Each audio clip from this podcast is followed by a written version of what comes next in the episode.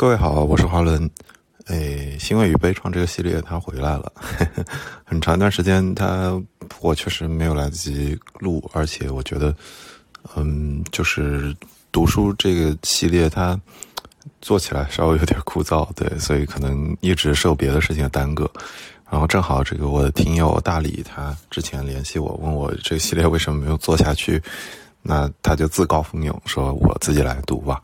我觉得也可以，我听了一下，效果也不错，所以接下来这几章都是由大理来完成的，希望各位喜欢。欣慰与悲怆，我的足球生涯，作者年维四，北京体育大学出版社出版。第六章，初当教练，球是不可能再踢了。按宿命论的观点来说，真是天注定，早零点几秒。晚零点几秒，前进一步，后退一步，都可以避免离开绿茵场和终身致残的悲剧。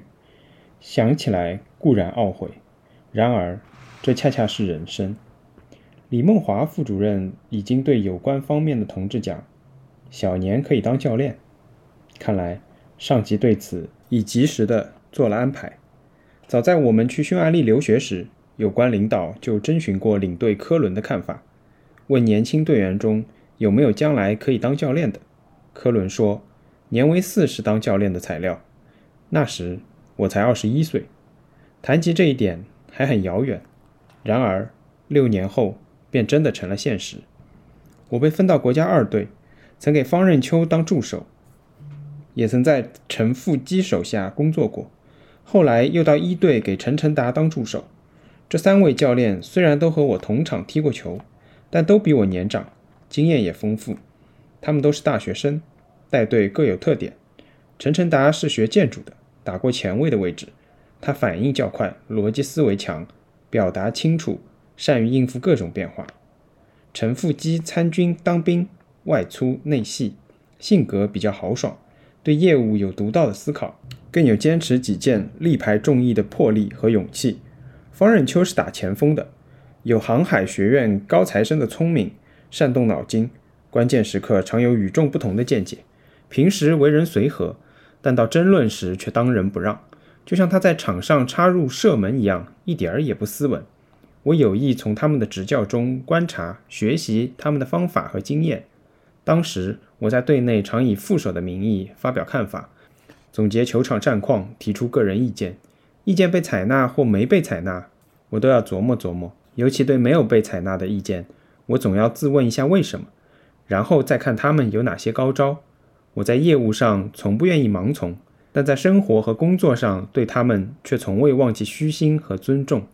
这段实践使我长了不少知识，熟悉了从一个领域转到另一个领域的种种不同的情况。当教练确实和当运动员不一样，尤其当主教练要统管全局，要有全面洞悉场上千变万化的能力。要有驾驭全队人际关系的本领，要让全队从内心服你。中国足球常常是进一进又退一退。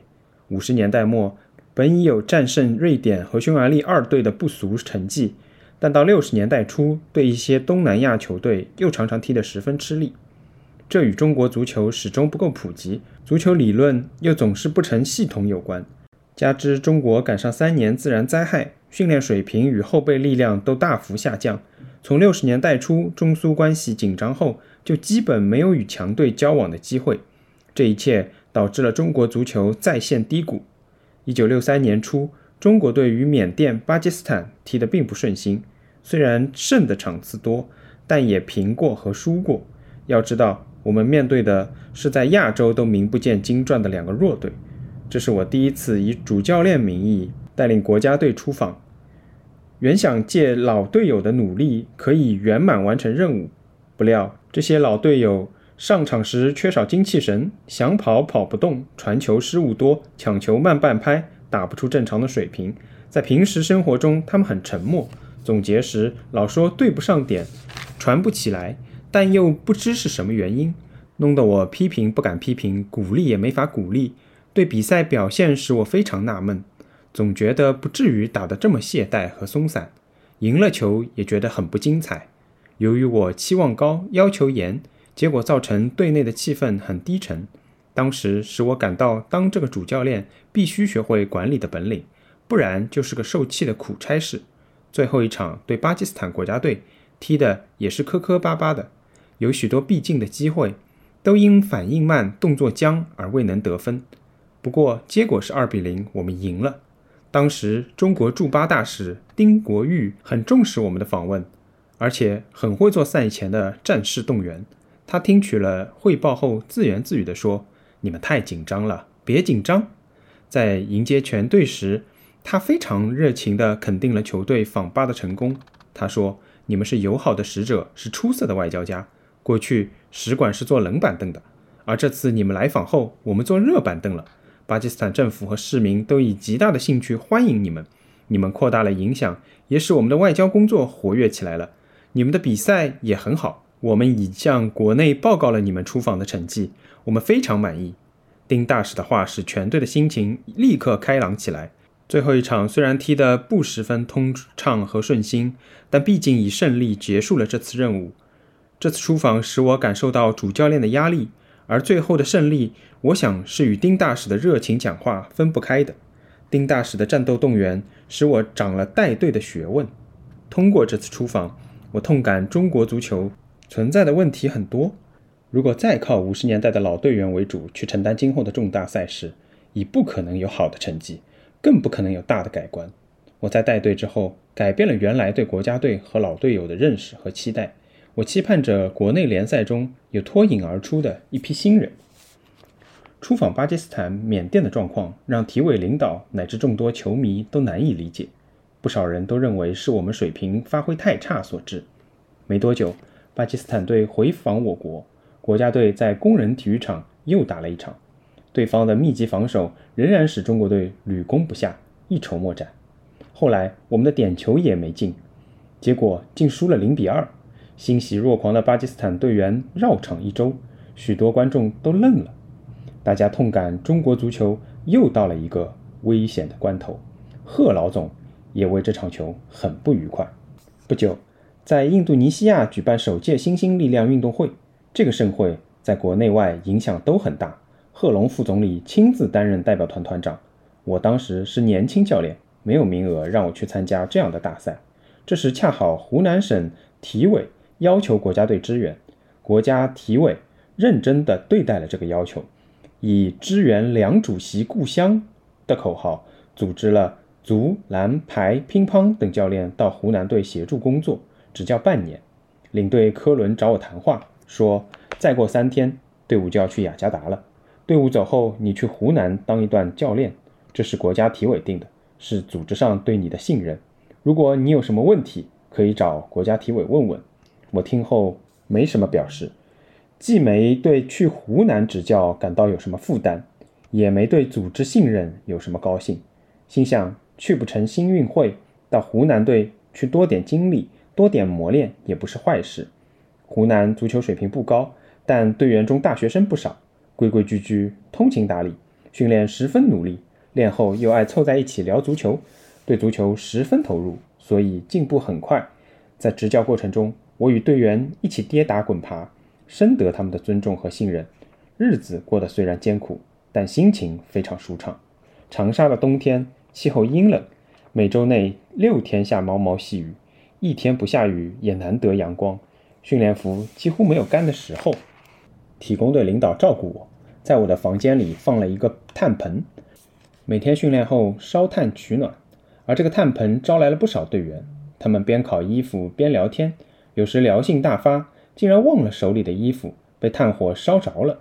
这是我自主执教的开始，也是我在湖南队帮助下向主教练的岗位迈出的第一步。当时湖南省体育消息还比较闭塞。到后来很久才得知，在新兴力量运动会上大获全胜的中国代表队，却因足球的失败而丢了面子。几亿人的中国队竟以零比一输给了乌拉圭的一个大学生队。尽管这个消息使我难过了好几天，但我还是觉得中国足球很有希望。